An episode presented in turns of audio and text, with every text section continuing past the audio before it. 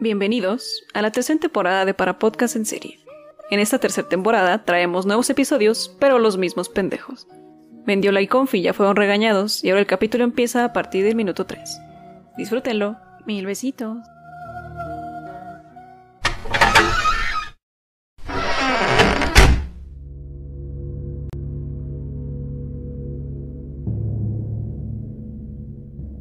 Mis queridos parafans, mi querida parabanda, ¿cómo se encuentran este lunes?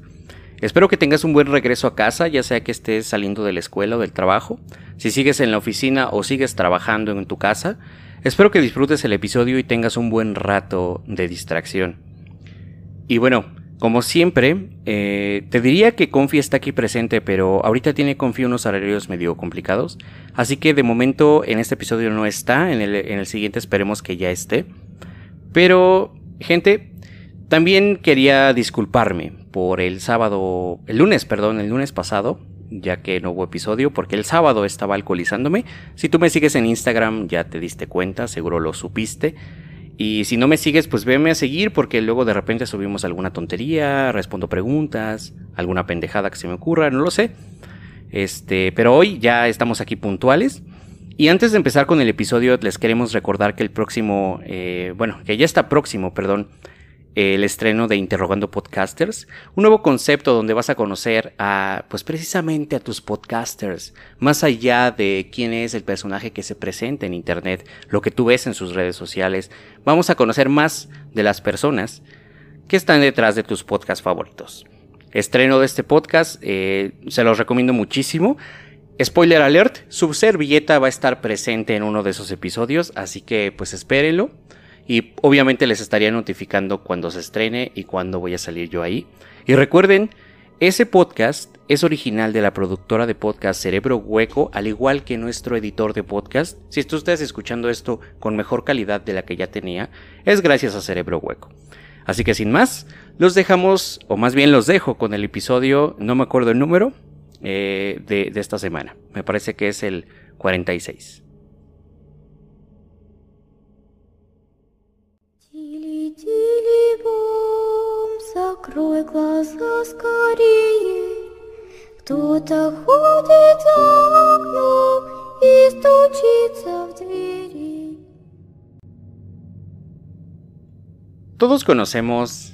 a los críptidos. En este podcast, de hecho, para abrir el, mismo programa, en el episodio número uno hablamos de Mothman.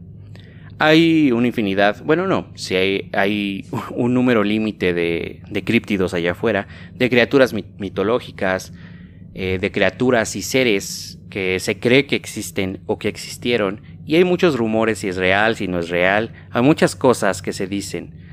Pero el día de hoy, el día de hoy no solo te voy a hablar de un críptido, sino te voy a traer un poquito de historia de nuestro país en el pasado. ¿A qué me refiero? El aguizotl. El aguizotl es un críptido. eh, de hecho, ya tuvo una referencia en, en- en la cultura popular. Ahorita hablamos de eso. Este, pero el aguizotl es algo. Es una criatura mítica, es una criatura del pasado.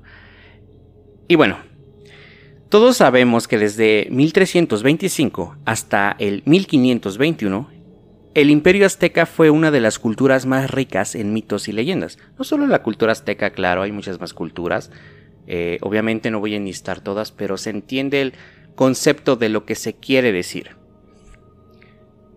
Aunque para muchas personas es una cultura muy hermosa, es bien sabido que también está llena de leyendas terroríficas, criaturas mitológicas, dioses y algunos críptidos.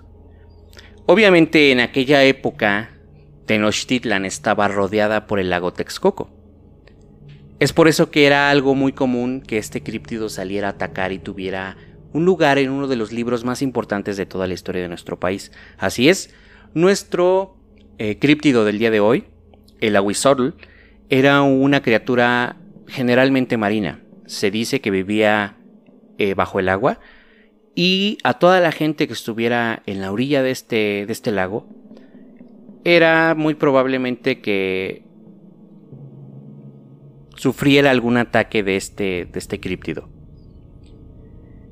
Y bueno, este libro que te menciono es gracias a Fray Bernardino de Sahagún, y lo describía de la siguiente manera, y cito, es tamaño como un perrillo, tiene un pelo muy lesne y pequeño, tiene las orejillas pequeñas y puntiagudas, tiene un cuerpo negro y muy liso, tiene una cola larga y en el cabo de la cola una como mano de persona, tiene pies y manos y las manos y pies son como mona.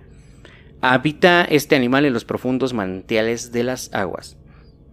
Hay historias sorprendentes que nos describen que solo se cuentan con generación en generación, como las leyendas de La Llorona, El Charro Negro, muchas leyendas que tenemos aquí en México, historias que van pasando de generación en generación, que son leyendas ahora hoy en día. Los protagonistas de dichas historias suelen ser criaturas que causan terror, seres que se conoce poco, pero que de estos mismos se cuenta muchísimo. Y si tú pensabas, querido parafán, si tú pensabas que los payasos, las brujas, los zombies, eran las criaturas más terroríficas, creo que te podría platicar de muchas criaturas que tenemos de este lado, bestias, monstruos, demonios, que rondaban en México en la era prehispánica. Y claro que sí, por supuesto que estas criaturas podrían competir, inclusive no solo eh, los dioses de otras culturas, no solo Em, los personajes míticos, no solo Odín, no solo Ra.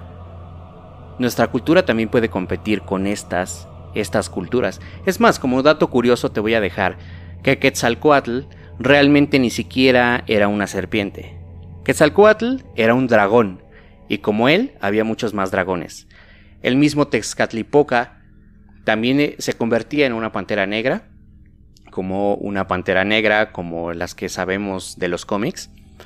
Y bueno, hay críptidos, hay animales, hay demonios, hay bestias, como Zipactli, que es un devorador de dioses, Kakashbal, que es un demonio maya, Guayak, Balmes, Unokol Pixal, estos básicamente son como dragones, digo, perdón, ladrones de almas, los Okolpixal.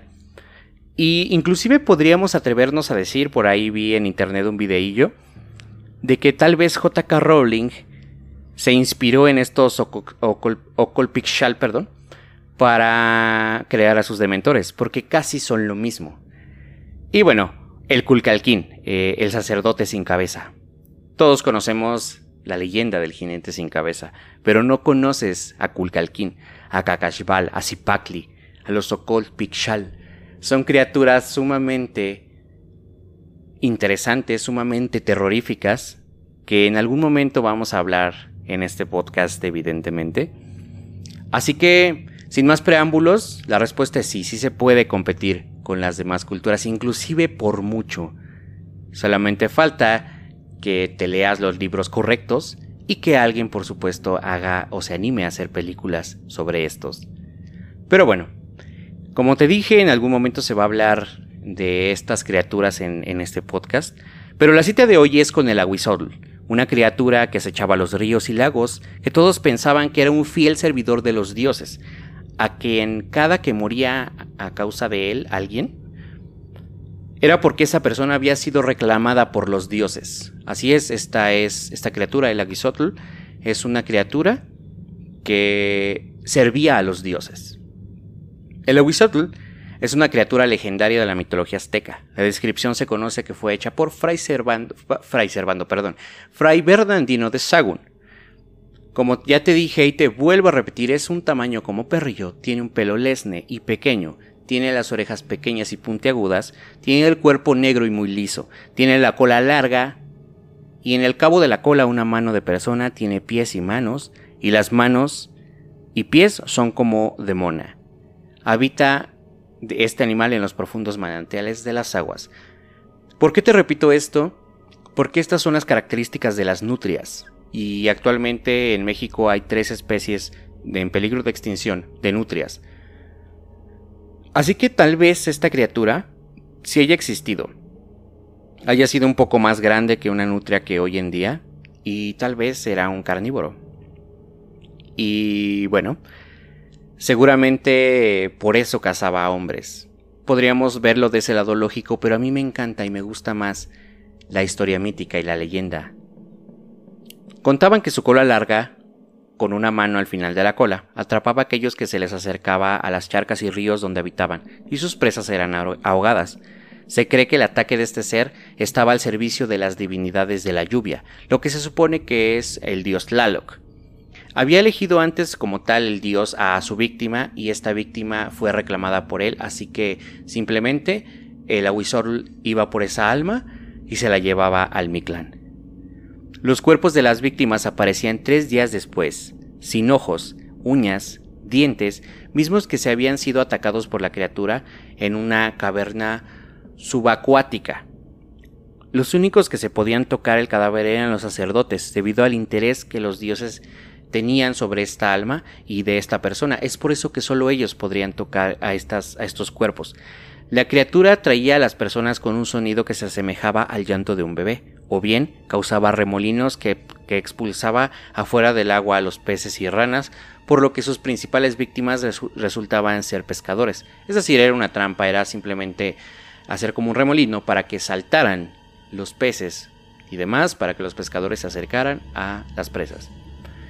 Teorías de los historiadores surgieron que pudo tratarse de un animal extinto a lo largo del lago de Texcoco y también este, que está emparentado con las nutrias, que como te decía hace un momento, pudo haber sido una especie de nutria que en el pasado hubiera sido más grande y, y bueno, hubiera también estado, ¿por qué no?, al servicio de los dioses.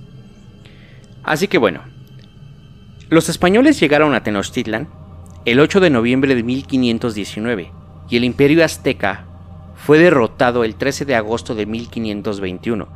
Fue así como los historiadores europeos llegaron a tomar registro de la historia de esta tierra, no solo de la conquista, sino también sobre culturas, costumbres, flora, fauna, todo tipo de cosas que había aquí en esta época. Así que, en el año 1529, el misionero Fray Bernardino de Sagún, que ya se mencionó en, hace un momento, escribió el Códice Florentino, que tiene 12 tomos, donde se registra mucho de la cultura azteca, tradiciones, flora, fauna, minería y entre otras cosas. Fue gracias a Fray Bernardino que el Aguizotl llegó a nuestros tiempos, porque habló de él en este libro. Del año 1829 al 1830, es decir, en un año, fue publicada eh, esta, bueno, esto es uno de estos libros bajo el nombre Historia General de las Cosas Nuevas de la Nueva España, escrito, como te dije, por Bernardino de Sagún, editado por Carlos María de Bustamante, y en tres tomos se supone que se recopilaban 12 libros, perdón, no, no eran 12 tomos anteriormente, o sea, son tres tomos de libros o más bien son tres tomos que contienen 12 libros del Códice Florentino. El tomo 3 fue publicado en 1830, que contenía en el libro undécimo, o el libro 11, titulado De las propiedades de los animales, aves, peces, árboles, hierbas, flores, metales, piedras y colores. Dentro de este libro, en el capítulo 4, titulado De otros animales del agua que no son comestibles, decía textualmente y cito. Fue un poco difícil, eh, antes de pasar a esto, encontrar este escrito. Literalmente, el PDF que encontré es fotos del mismo libro original. Y esto dice así, como te dije, se titula el capítulo 4, de otros animales del agua que no son comestibles. Párrafo primero, de los caminantes y otros animales semejantes. Hay en esta tierra unos grandísimos lagartos que ellos llaman Aquelspalín y denominan los españoles como caimanes. Son largos y gruesos, tienen pies y manos, colas largas y la punta dividida en tres o cuatro. La tienen la boca muy ancha y lo mismo el tragadero. Los grandes de ellos traganse a un hombre entero. Tienen el pellejo negro, conchas en el lomo, muy duras y sale de ellas un maledor. Atraen con el aliento lo que quieren comer, estos no andan en el mar, sino en la orilla de los ríos grandes. Como ustedes ya vieron, este texto está escrito de una manera diferente a lo que hoy en día conocemos, así que es muy complicado un poco de leer, a pesar de que este texto ya lo leí como tres veces, no me acostumbro. Pero es una lectura muy interesante De hecho, en el libro anterior, en el libro. En el libro décimo, enfoca demasiado a Quetzalcoatl. Hay, como les digo, en todos estos libros hay fauna, flora, hay historia.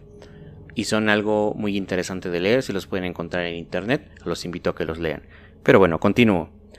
Hay un animal en el mar que se llama Así Paquitli. Obviamente la pronunciación también no es la correcta.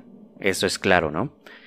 Es largo, grande y grueso. Tienen pies y manos, grandes uñas, alas, cola larga y llena de gajos, como un ramo de árbol. Hiere, mata y corta con ella lo que quiere, come peces y traga los vivos. Y a una persona traga, desmenuza con los dientes y estos y la cara son como de persona. A la nutria la llaman Autzculintli, la cual también anda en el agua. Hay un animal de esta que se llama Acoitl. Es un granador de Egosco o de Pandenco. Podenco, perdón. Tiene, la, tiene lana larga y lisa. No le cala el agua. Tiene el pecho blanco. Y este ya ha dicho este semejante eh, animal entre los coyotes. Hay un animal en esta tierra que vive en el agua y nunca se ha oído, el cual se llama Ahuizotl. Es de tamaño como un perrillo, tiene el pelo muy lesne y pequeño, tiene las orejillas pequeñas y puntiagudas así como el cuerpo negro y muy liso. La cola larga y en el cabo de ella es como una mano de persona. Tiene pies y manos y es como una de, como. Habita este animal en los profundos manantiales de las aguas y si alguna persona llega a la orilla de donde él habita, luego le, arrebata con la mano de la cola y la mete debajo del agua, la lleva a lo profundo, luego turba a esta y la hace vestir y levantar olas. Parece que está es una tempestad de agua y las olas quebran en las orillas y se hacen espuma. Y luego salen muchos peces y ranas de lo profundo, andan sobre el haz del agua y hacen grande alboroto de ella y que fue metido debajo allí muere, y ahí de pocos días el agua arroja fuera de su seno el cuerpo del que fue ahogado, y sale sin ojos, sin dientes, y sin uñas de todo lo que le quitó el aguizotl. El cuerpo ninguna llaga trae, sino todo lleno de cardenales.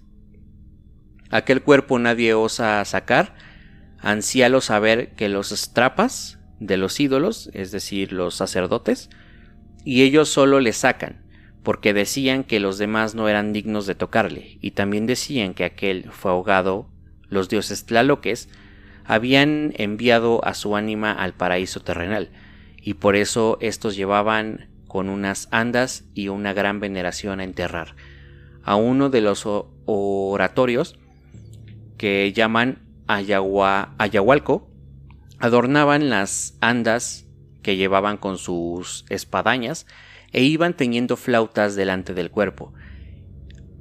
Y si por ventura alguno de los seglares tenía que sacar aquel cuerpo, el agua también ahogaba en ella, o le daba gota artética.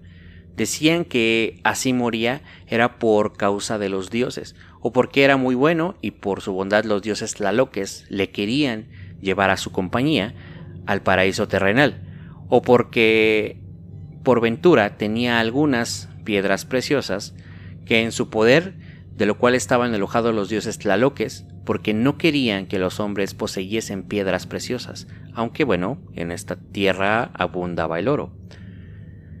Y por esa causa mataban enojados en contra de él, y también llevaban al paraíso terrenal. Los parientes de estos tales consolábanse por saber que su deudo estaba con los dioses del dicho paraíso y que por eso habían de ser ricos y prósperos.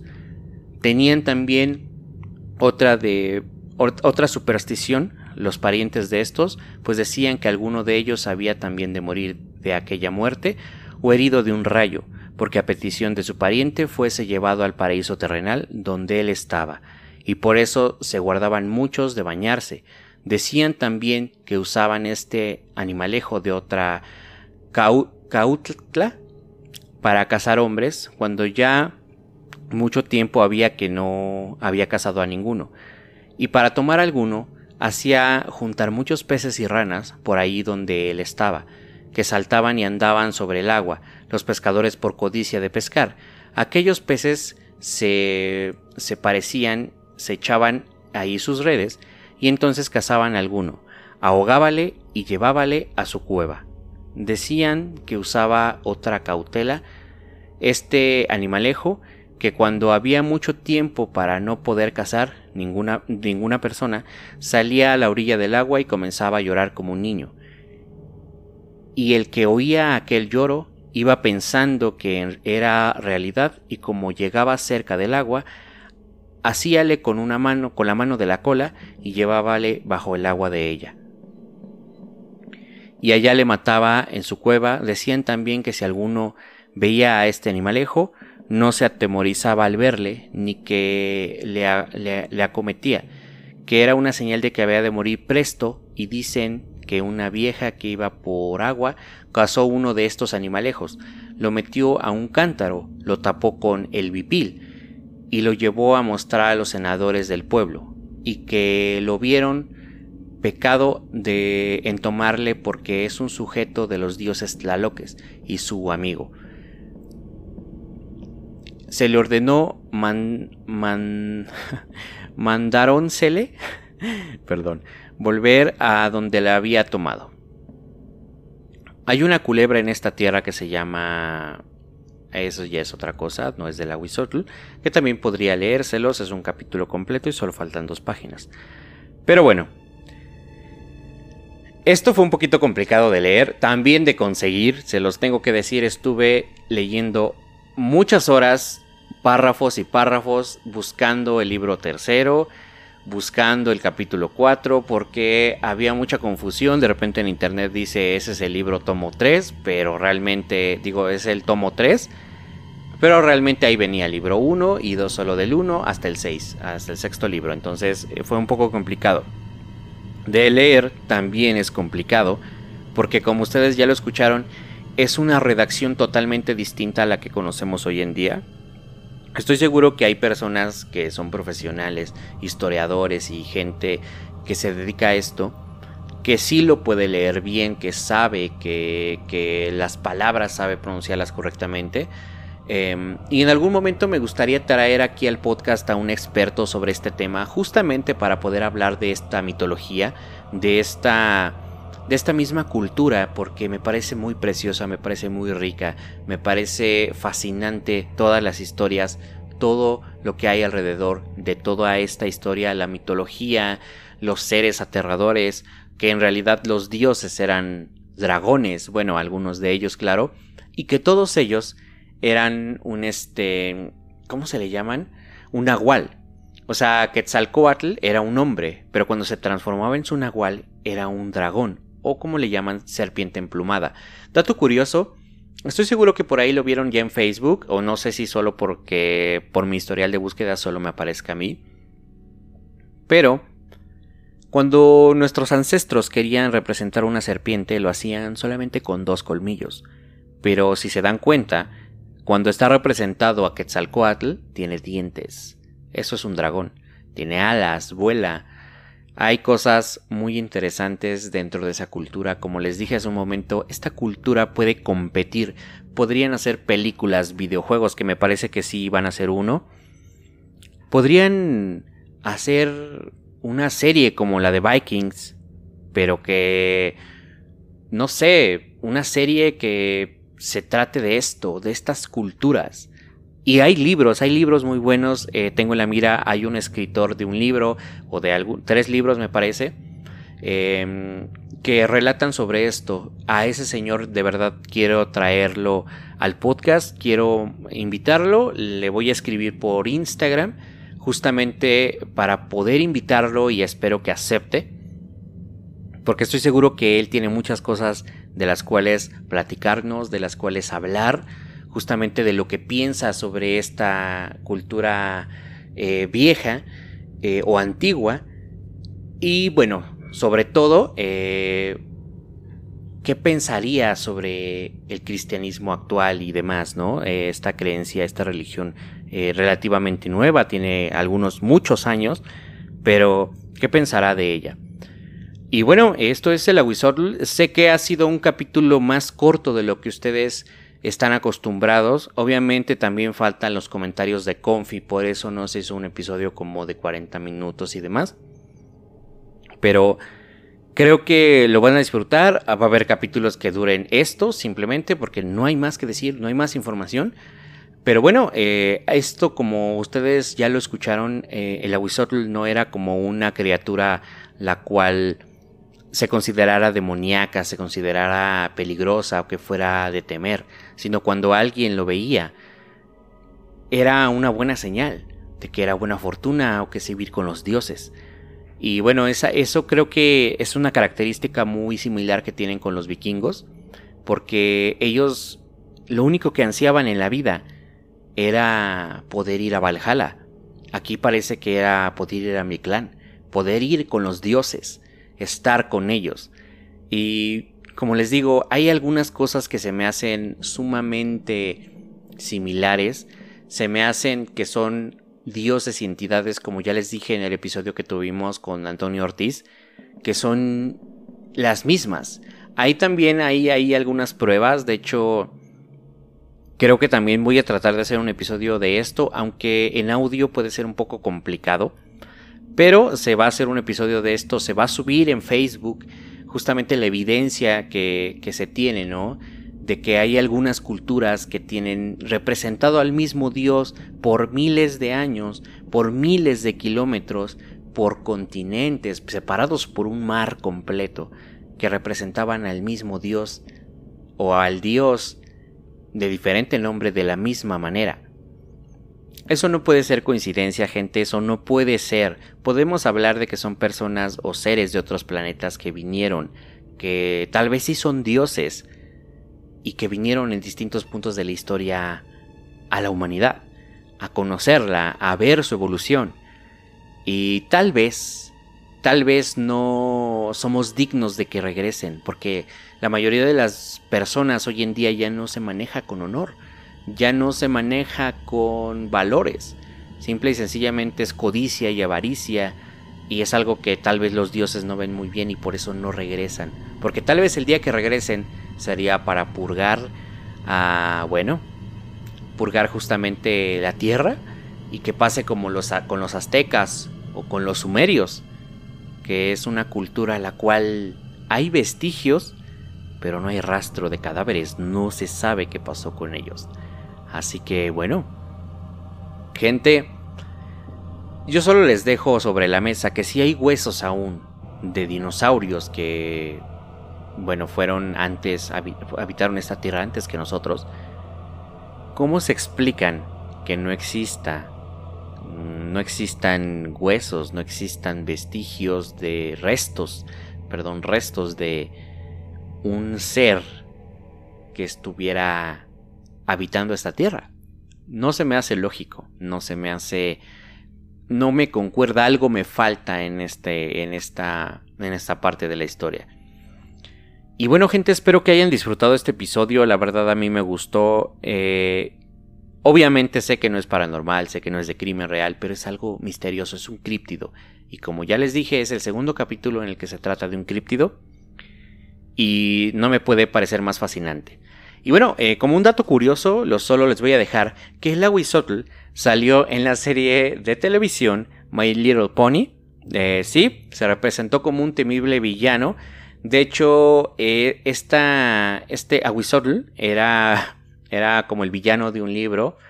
Me parece que se titulaba Enduring Do y era como un tipo Indiana Jones, pero en pony. y me parece que era una pony Pegaso. Entonces yo solo les dejo esa parte, les dejo ese dato curioso. Eh, sí, tengo que aceptar que sí, vi esa serie de My Little Pony, estaba en Netflix y yo estaba aburrido me puse a verla y luego me pareció muy divertida, así que la vi. Así que pues también es algo que yo sabía que ahí aparecía, pero no había caído en cuenta que este ser era un ser mitológico hasta que me puse a investigar y leer un poco de esto. Y ya cuando quise hacerlo un episodio, prácticamente eh, vi esta parte de que había salido aquí y me hizo clic el, el switch y dije, wow, cierto, tiene toda la razón. Pero espero que haya hayan disfrutado de este episodio, les haya gustado bastante. Y pues recuerden que este episodio o este podcast es editado por Cerebro Hueco.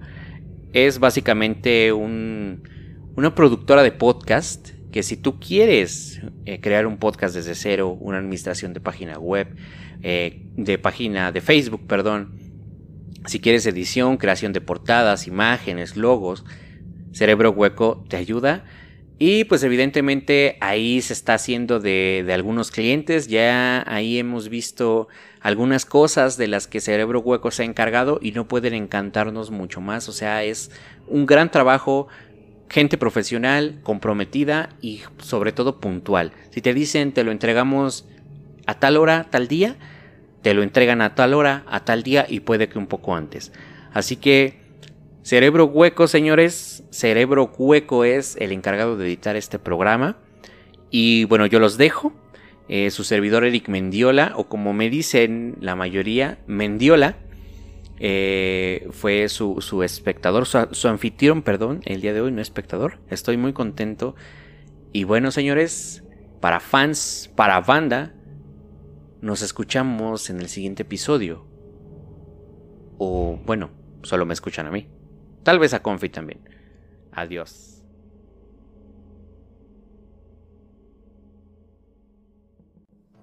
Bueno, ese ha sido el capítulo por hoy. Nos vemos hasta la próxima. 拜拜。